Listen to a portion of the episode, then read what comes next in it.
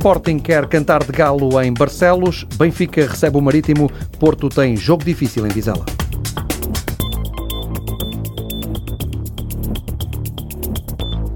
Números redondos e todas as histórias que só os números podem contar. Boa tarde. Vamos começar pelo jogo desta sexta-feira, Gil Vicente Sporting, a partir das oito e meia da noite, naturalmente com relato na TSF. O campeão Sporting é uh, novamente o primeiro uh, dos candidatos a entrar em ação na jornada 15 da Liga e uh, João Nuno Coelho vai visitar uma das equipas com melhor registro recente no campeonato. Sim, o Gil Vicente é uma equipa que eh, depois de sete jogos sem ganhar, que o colocaram numa situação eh, difícil na classificação, eh, reagiu muito bem e neste momento tem 20 pontos, já está 10 acima da linha d'água e 6 acima do nono lugar, ou seja, já se cavou ali um fosso e portanto há um grupo dos primeiros oito e dos 10 seguintes que estão uh, a lutar para não descer. É normal que isto aconteça.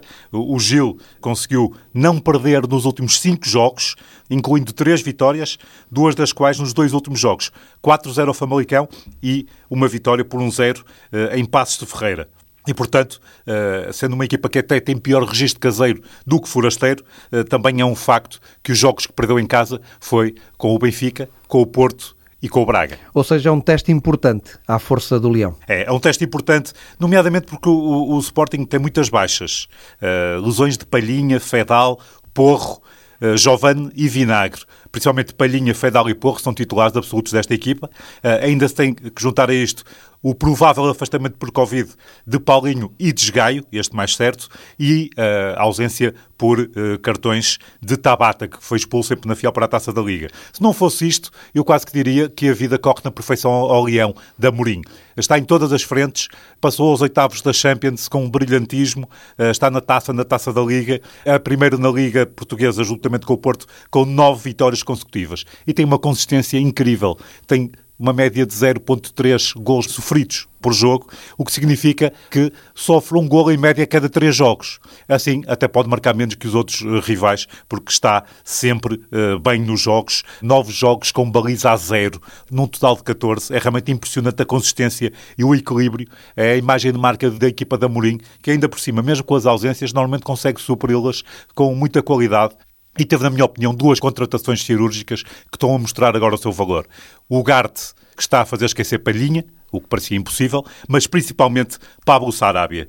Realmente fazer um negócio como o negócio de Nuno Mendes com o PSG e ainda receber por empréstimo um jogador com a qualidade de Sarabia, que é internacional espanhol, absoluto neste momento, joga sempre, eh, é realmente ouro sobre azul.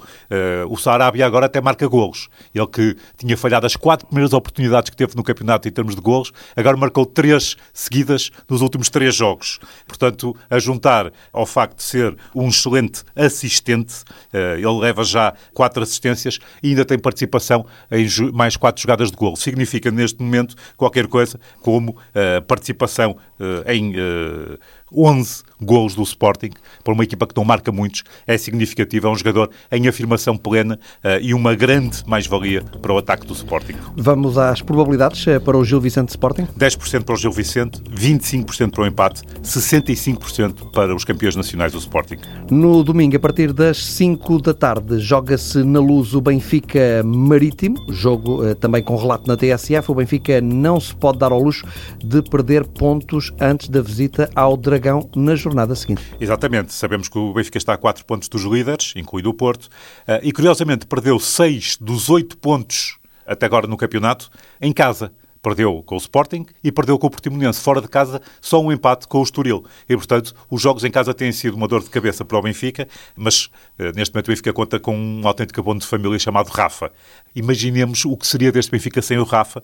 Ele que fez três assistências para golo em Famalicão na última partida e ainda marcou um tento. E repara, eh, dos 39 golos do Benfica, que é, é verdade, é o melhor ataque do campeonato, Rafa teve envolvimento decisivo em 19 ou seja, quase metade. Tem seis golos, nove assistências, um penalti conquistado e ainda participação importante, tem mais três jogadas que deram golo. Ninguém faz melhor na Liga, nem o Luís Dias. O Luís Dias está com 15 participações em jogadas de golo, tem mais golos marcados que o Rafa, eh, mas no total o Rafa é, digamos assim, mais influente ainda. O Marítimo ainda não perdeu desde a chegada do treinador Vasco Seabra. Sim, com Vasco Seabra o Marítimo ganhou 7 pontos em 3 jogos, portanto, duas vitórias em casa com o Passos e uma, uma goleada ao Santa Clara na última jornada por 4-1 e um empate no Bessa aos 90 mais 5. Portanto, Vasco se abre, entrou muito forte e o Marítimo, de repente, deu por si já no nono lugar, embora apenas 4 pontos acima da linha d'água, portanto, ainda está muito exposto. Mas a verdade é que não vencia, havia nove jogos com Velásquez, e não tinha vencido em casa. Foram com Vasco se abre as primeiras vitórias em casa. Foi fundamental esta mudança. Uh, fora de casa tem apenas uma vitória, é verdade, foi no Jamor à segunda jornada uh, e, portanto, dificilmente será um problema para o Benfica, porque repara, nos últimos 14 jogos Benfica Marítimo, o Benfica ganhou 14 e na própria história total dos confrontos no Estádio da Luz, são 50 jogos, 5 empates apenas para o Marítimo e uma vitória em 1987. E são, obviamente, 44 derrotas, portanto, poucas esperanças para o Marítimo nesta jornada. Probabilidades eh, para o Benfica Marítimo? Lá está, 80% para o Benfica, 15% para o empate, 5% para o Marítimo. Também no domingo, a partir das 7 eh, da tarde e também com relato na TSF, o Futebol Clube do Porto joga em Vizela e os portistas à semelhança do Benfica, não querem sequer pôr a possibilidade de perder pontos antes do Clássico. Exatamente, mas tem que ter cuidado, porque o Vizela uh, é uma equipa que joga bom futebol tem qualidade, como já percebemos neste início de temporada. E empata muito. E empata muito, era isso que eu ia dizer. Pode ser um problema para o Porto, que sabemos que, eh, em termos defensivos, está forte. No campeonato, apenas sofreu um gol nos últimos quatro jogos, e foi de penalti, frente ao Vitória de Guimarães. Mas os adeptos continuam um pouco desconfiados, porque com as constantes recaídas do Pep, muitas vezes a, a, defesa de quatro elementos tem jogadores como o João Mário, o Zaidu e o Fábio Cardoso, que, na verdade, ainda são jogadores, eh, nomeadamente em termos do patamar mais alto do futebol português, ainda não têm aquela experiência que se deseja para uma defesa. Imagine-se uma defesa com João Mário, Fábio Cardoso, Mbemba e Zaidu, não é uma defesa com os pergaminhos do Futebol do Porto. Essa é que é verdade. São jogadores que ainda podem crescer, mas neste momento ainda provocam alguma desconfiança. Todos eles, à exceção do Mbemba, com menos de 50 jogos no campeonato pelo Porto. Claro que é verdade que ninguém pressiona tão bem os adversários como o meio-campo e o ataque do Porto. O processo defensivo do Porto é muito forte, não é só por causa causa da defesa, mas é como um todo, digamos assim, muito forte uh, e veremos. Uh, há a possibilidade sempre do Pep voltar, mas sinceramente, com dois jogos com o Benfica tão perto, um deles a quatro dias, o da taça, acredito que Sérgio Conceição vai poupar Pep. Peça fundamental na equipa do Futebol Clube do Porto é Mateus Uribe. Exatamente. É, é uma boa ilustração, este destaca Uribe, da capacidade de pressionar e jogar.